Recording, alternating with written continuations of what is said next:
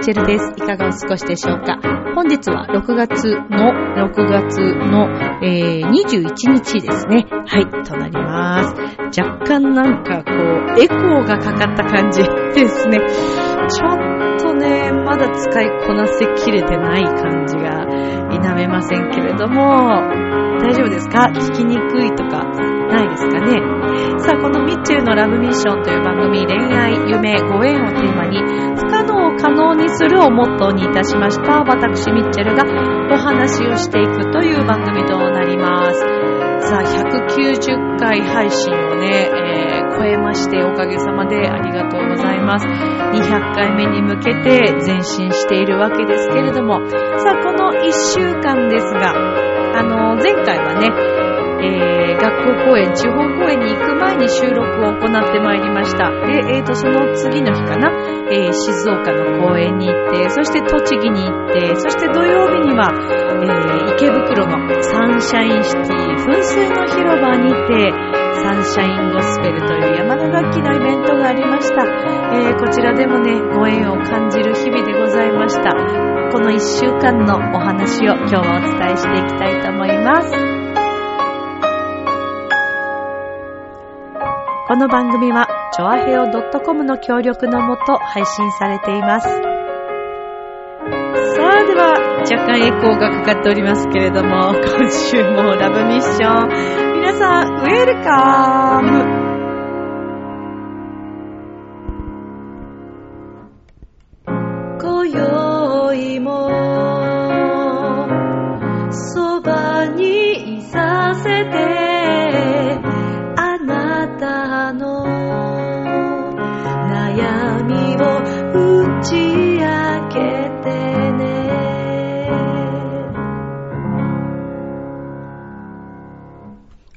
かったよ。エコーの取り方わかったよ。わかったからもうエコー取った。だってなんかすごいモワンモワンしてさ、なんかホールで喋ってるんじゃないかっていうぐらい、まだ、いや、だいぶ取れましたよね。ああ、こうやってね、一つ一つ機械というのは覚えていくもんですね。楽しいですね。はい。ということで、エコーが取れたところでちょっとほっとしているミッチェルでございますけども、皆さんこんばんはイェーイこんばんは。なんか極力テンション高めでいこうとかそういうことではなく、なんかそんな感じです。今日はちょっと珍しい時間帯になんか、はい、夕方かな？うん、にあの収録をしておりますけれども。さあ、いかがお過ごしでしょうか？えー、先日ですね、あの、関西地方で起きましたあの地震なんですけれども、ラブミッション聞いてくれてる皆さんは大丈夫でしたでしょうかえー、私もあの、友人を含めてですね、お世話になっている方も、あの、大阪にいらっしゃる方がいて、えー、心配していたところ、あの、Facebook とかでね、あの、大丈夫っていうのをこう拝見したりして、あ、よかったなと思って拝見させていただきました。あのー、まだまだね、きっとこの後、今後余震ですとか、えー、まあ今だいぶね、少し、あのー、地震の方はね、ちょっと落ち着いたようなんですけれども、まああの、気持ち的にもね、精神的にも、やっぱり不安になったりする時期だったりもすると思いますから、ぜひあの皆さんね、健康だけは、あの、本当に気をつけて、えー、行ってほしいなと思いますけれども、あのー、地震情報のあの音を聞くと、やっぱり思い出しますね。うん、なんかこう体の中にあの音ってなんかもう染みついてきて、なんかちょっとこう恐怖をね、感じる音ですよね。で、緊急地震速報のあの音を聞くとなんかビクッとしてしまうという。でもいつも思うんですけど、あれが鳴ったところで、どういう風にすることもできずにいる自分がいるんですけどね、いつもこうなるじゃないですか、あれが。そうするともう動けなくなるんですよね。え、えっと、えっとってなってしまって。ね、だからなんかこう、ね、いい対策方法が他にもこう、反応できる、なんかね、音とかっていうわけにもいかないですしね。かといってそんなに急にもうちょっと前に知ったところでも動くことは難しいしね。どのぐらいの大きさの地震が来るのかもわからないから、なんともですけれども。まあでもね、本当にあの、これ以上ね、この震災で、えー、亡くなるね、方が増えないことを祈るばかりですし、あの、精神的にもやっぱりね、後々、こう、体調壊されるという方もね、中には今までのやっぱりこれまでの大きな地震の時もありましたから、もうまずはね、皆さんご自身のね、体調だけもう本当にしっかり管理していただいて、あの、ストレスを溜めないようにね、笑って、ね、こんな時だからこそ笑って、あの、ラブミッション聞いていただいて、楽しく過ごしていただきたいなと思うばかりなんですが。さあ、えー、っとですね、先週私、あの、静岡の、えー、小学校と、栃木の小学校、そして昨日練馬の小学校に、はい、行ってまいりました。このところ小学校公演続きで、で、週末にはですね、池袋のサンシャインシティ、こちらの噴水の広場にてサンシャインゴスペルという毎年恒例の山の楽器のイベントがありました。こちらであの、司会をね、させていただいたんですけども、まず追っていくと、えー、静岡公演、あのー、楽しかったですね。もう本当に楽しかったです。今回は食事をどうするかということで、もう車の中で、あの、みんなでこう話し合っていたんですけど、静岡といえば、以前にも、この静岡公園で行った時に、お昼かなを食べた、夕方だったかな夜だったかなご飯食べた場所がありまして、ハンバーグのお店、爽やか。私がもうえらく感動したお店ですね。ただですね、私その前の日に 体調壊してますから、前の日にというかもうね、あの、メニエルっぽくなってますから、あまりこう食事がっていうのがあって、車の中ではみんな爽やか行きたいとか、いろんなこう飲みましょうとかね、いろんな話がこう出てる中、何事もなく、到着し帰れればいいなと 思っていた自分がいたというのが正直なところなんですけど、まあでも、その次の日はね、あの、ある意味こう、いい緊張感だったのか、体調悪くなることもなく、あの皆さんと爽やかに行きました。で、二手に分かれたんですね、今回は。あの、飲み屋さんに行く組と、爽やかに行く組と分かれました。で、えー、久しぶりの爽やかだったんですけども、すんごい美味しいんだよ。すんごい美味しいんだけど、そんなにだからほら、前日食べてないから何にも。お腹空いてなくて。それがちょっともう自分の中の心残りですね。わあ、お腹空いた美味しいっていう気分で爽やかを食べたかったっていう感じですね。まあ、しかし相変わらず爽やかのハンバーグは特別ですね。あれは格別ですね。なんかこう、ちょっと半生なね、状態で。だからそれもちょっと心配だったんですよ、私。半生大丈夫かなっていう、こうね、自分で。こういう体調の時ってね、なんか生物が当たりやすいとかあるじゃないですか。で次の日公演できなくなっちゃったら困るしと思って、結構いろんな意味でちょっとセーブしてたんですけど、ご飯とかもできるだけね、お米はちょっと取らないようにして、ただお米を食べないと、お肉っ、なんかすごくその、消化するのに唾液が必要らしく、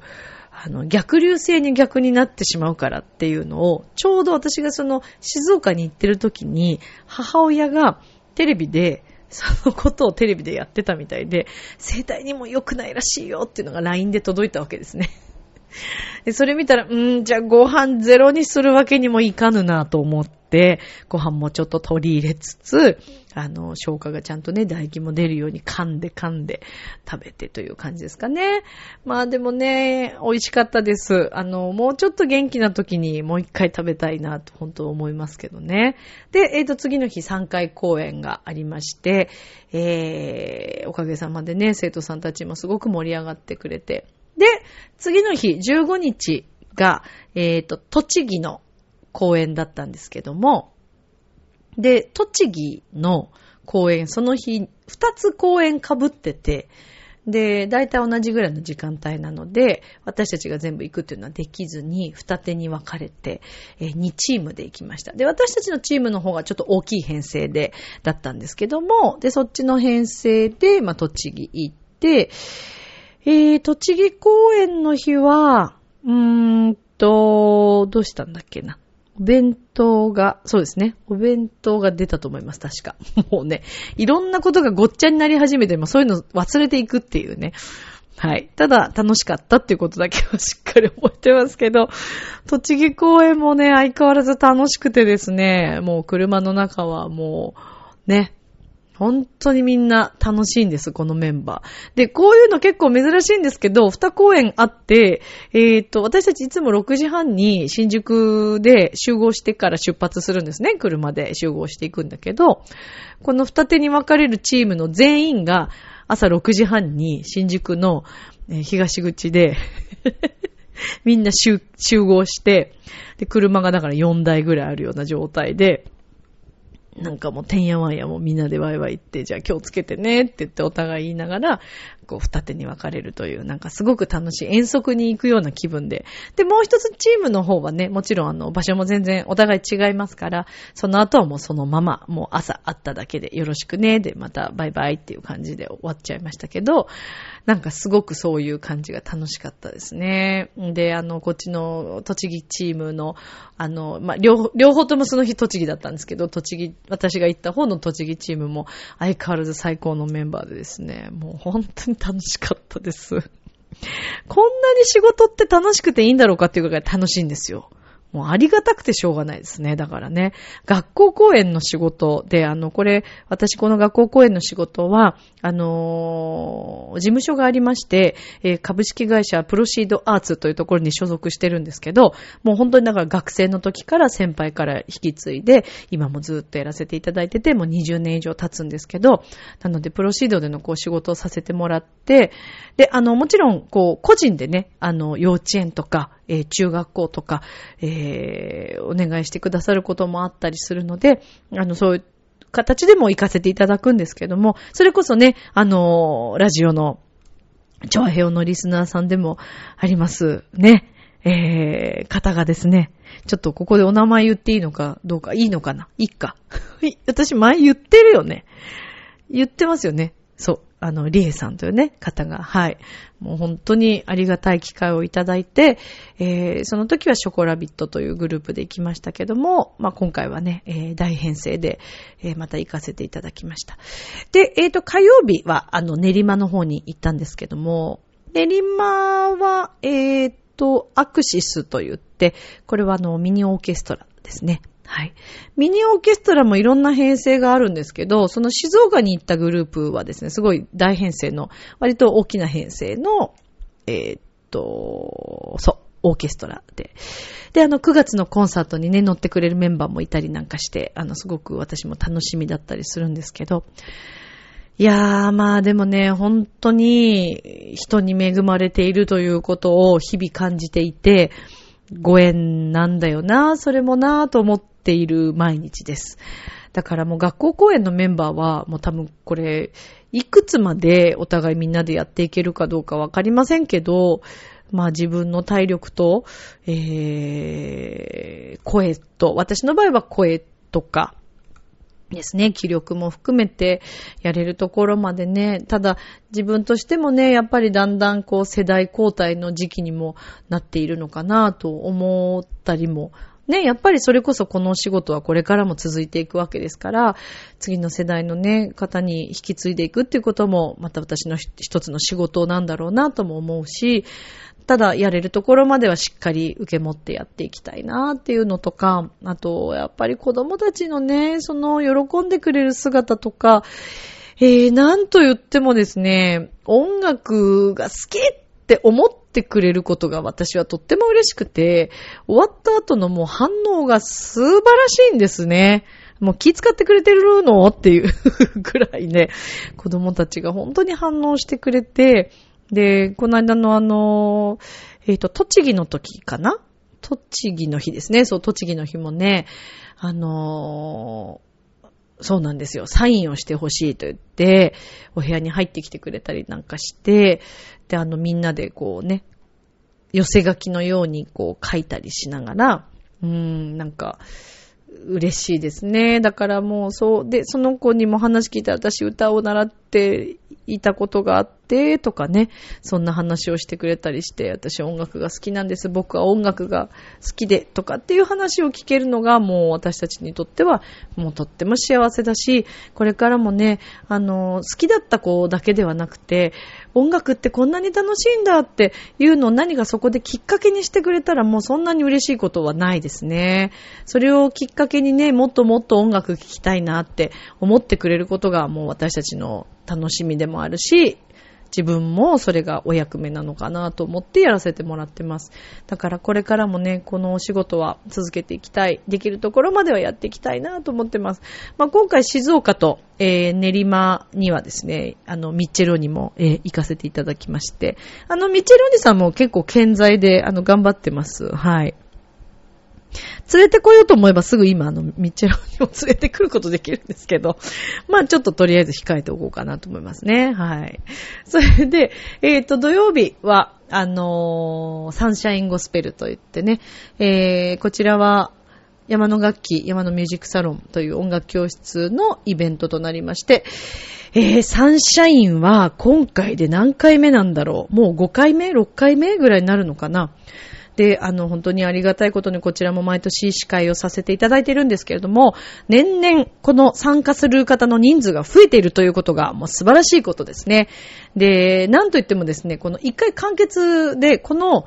あ、3回完結か。3回完結講座だと思うんですけど、このゴスペルのコンサートに出るために応募している、あの、スペシャルアクトというチームがあるんですね。で、これは、山の楽器の生徒さんでなくても、あの、外の方でも、ちょっとやってみたいな、サンシャインゴスペルの舞台を踏んでみたいなという方は、その先生たちのもと3回のレッスンを受けていただいて、えー、本番に臨めるというね、すごいスペシャルなクラスがあるんですけども、こちらのクラスもどんどん年々人数が増えていて、今年最高の人数60名というね、このスペシャルアクトチームだけで60名ですから、すごいですよ。で、総勢今回はね、400名弱の生徒さんたち含め、このスペシャルアクトのチームの人たちも含めて、そのぐらいの人数の皆さんが、このサンシャインゴスペルに乗ってくださいました。で、えー、オープニングは先生たちの歌とから始まって、で、途中には、えー、全員、参加した方全員が乗るという、もう、乗り切れるのかというぐらい、もうびっちり舞台の上の皆さんで、皆さんの厚みのあるその声を聞かせていただく300名以上ですよね、の声を聞かせていただき、そしてラストは先生たちの、えー、歌があるんですけども、もう本当に楽しい。もう毎回毎回皆さん足をね、たくさん止めてくださって、えー、お買い物の途中ね、聞いてくださる方も多くいらっしゃるんですけれども、やっぱり歌声っていうのはこう皆さんにね、元気を、パワーを、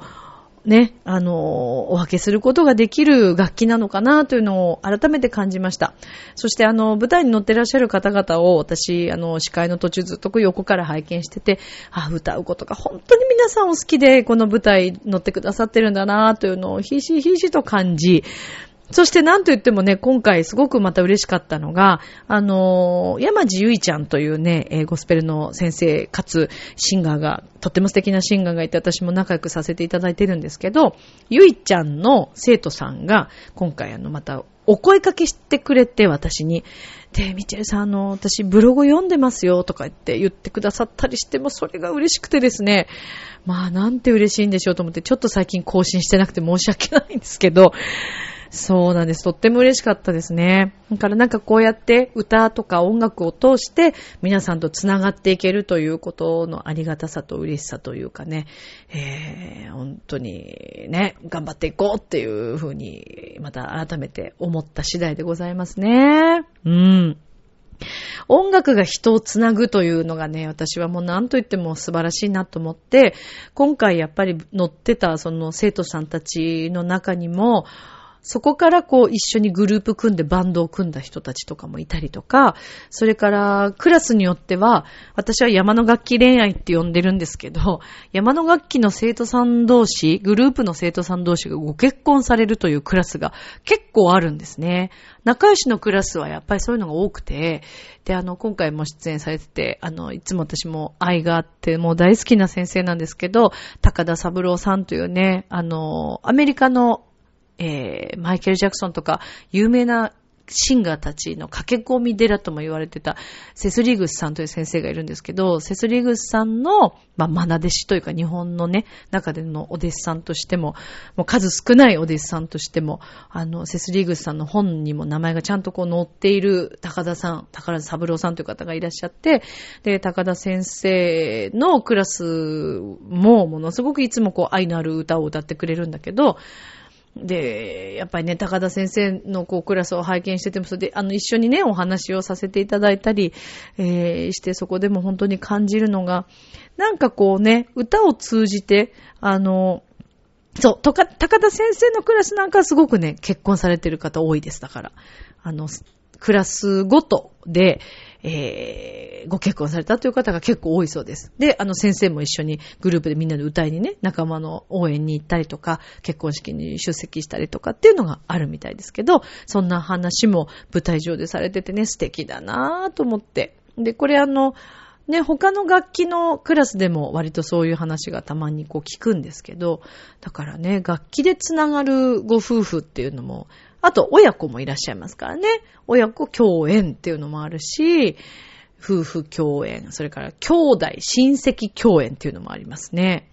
だからそうやって音楽がね、人を繋いでいくっていうのはとっても素敵だなぁというのを常日頃感じている次第でございます。はい。ねえ、だからこれからもね、どんどんこの音楽の輪が広がっていき、あのー、さらにさらにたくさんの方とのつながりが全世界、ね、音楽はもう世界共通ですから、それがこう繋がっていったらどんなに素敵なんだろうなぁということを常日頃考えているわけですけれども、まだまだ私のね、力では細々という感じですけれど、まあね、今年、まあ自分のコンサートも含めて、また新しいね、出会いというか、あの、新しい方との共演を、7月7日なんかも私、初めましての方もね、あの、たくさんいらっしゃって、えー、なのでそういったね、ところで一緒にこう、共演させていただくというのは、ね、すごくこう、ありがたいことなんですけれども、まあ、あのね、どんなコンサートになるやらと自分でももう本当に、とにかく9月の、9月がもうね、追われてます。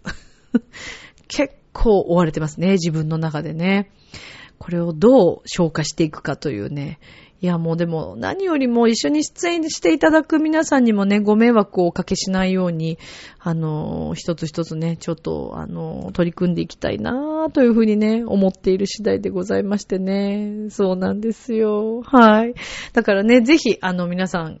あの、9月13日、豊洲江東区になりますけれども、遊びに来ていただけたら嬉しいなと思っておりますので、よろしくお願いいたします。えっと、先週もお伝えしましたけれども、7月の7日が、えー、今お話ししましたそのコンサート、えー、14時半開演、ですけれども、浦安市文化会館の小ホールにて、えー、面白音楽塾、青島博士おしゃべりコンサート、オペラの裏話ということで、えー、こちらのボリューム5に出させていただきます。えー、こちらは、えっ、と、フルート、バイオリン、ピアノ、歌がソプラノ、テノール、バス。そして、えー、なんと、浦安市のですね、高須北小学校の合唱部の皆さんも出てくださるということで、私もとても楽しみにしております。何よりも、青島先生のもと、えー、一緒に舞台に出させていただけるというのがとてもありがたいことなんですけれども、そして、えー、9月13日ですね。で、こちらが、えー、豊洲、えー、文化センターシビックホールにてコンサートをさせていただきます。こちらは平日木曜日ですけども、19 9時開演となっておりますので、ぜひ皆様よろしくお願いいたします。あの、私のブログですね、からにも、あの、ご紹介書かせていただいておりますので、詳細もしよろしければご覧いただきたいと思いますし、またこれからもツイッター、フェイスブック等で、えー、かなりバンバン宣伝していくと思いますから、あのあ、また言ってると思わずに、ぜひこちら注目していただけたら嬉しいです。えー、もう、あのー今週からダンサーの皆さんも練習に入ってくださるということで、で、えー、と、私たちもですね、もう7月から、えー徐々にちょっと練習に入っていくわけですけれども、まあ、個人練習だけじゃね、やっぱりこのみんなで作り上げるものっていうのはね、みんなで一緒にね、やっていかないといけないので、まあ、そのあたりがね、ちょっとね、不安もあるんですけどね、まあ、でもちょっと頑張っていきたいと思います。それから8月にですね、えっ、と、今のところ私8月に、えー、サテライトといたしまして、調和平和のサテライト収録をさせていただく予定となっております。8月の、えっ、と、23日だったかな？ごめんなさい。ちょっと、調べます。改めます。ごめんなさい。今の話の日にちはちょっとなかったことにしてください。もう一回ちゃんと調べます。ごめんなさい。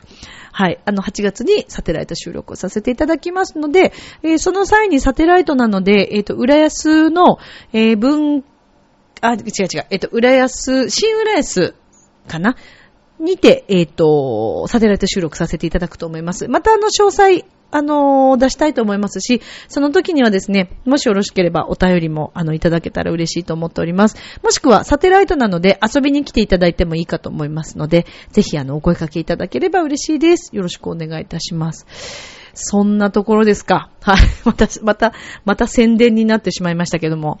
まあもうとにかく今、もうカルメンとかで、もうオペラで頭がいっぱいですね、毎日ね。でもなんかオペラって聞けば聞くほど味があるし、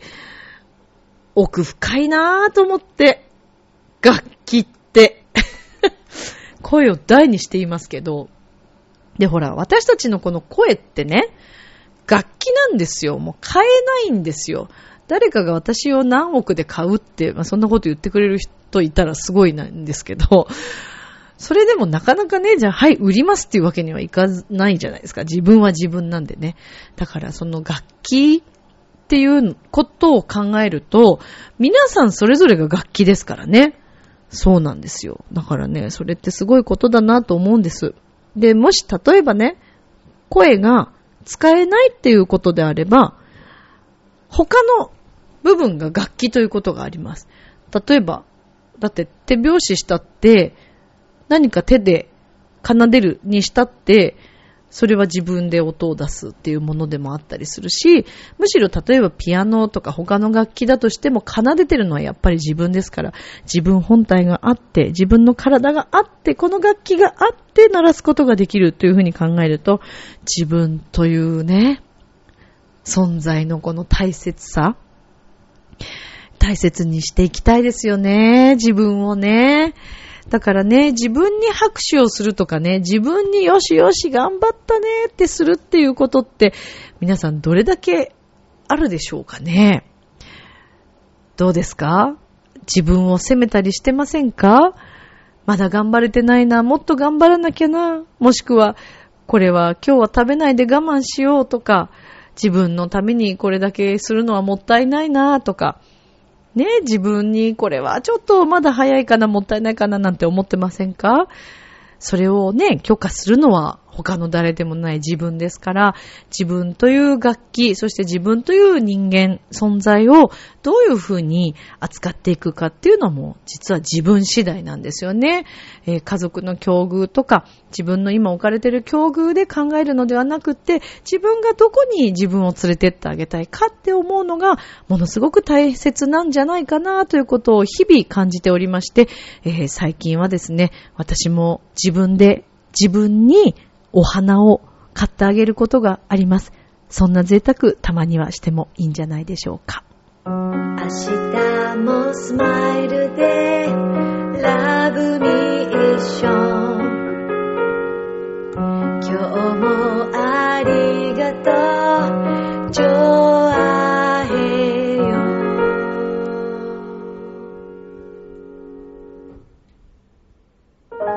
ということでエンディングです。まあ人にやってあげることがね、あってもね、自分にっていうのがね、っていうふうに考えると、私は今のお仕事も、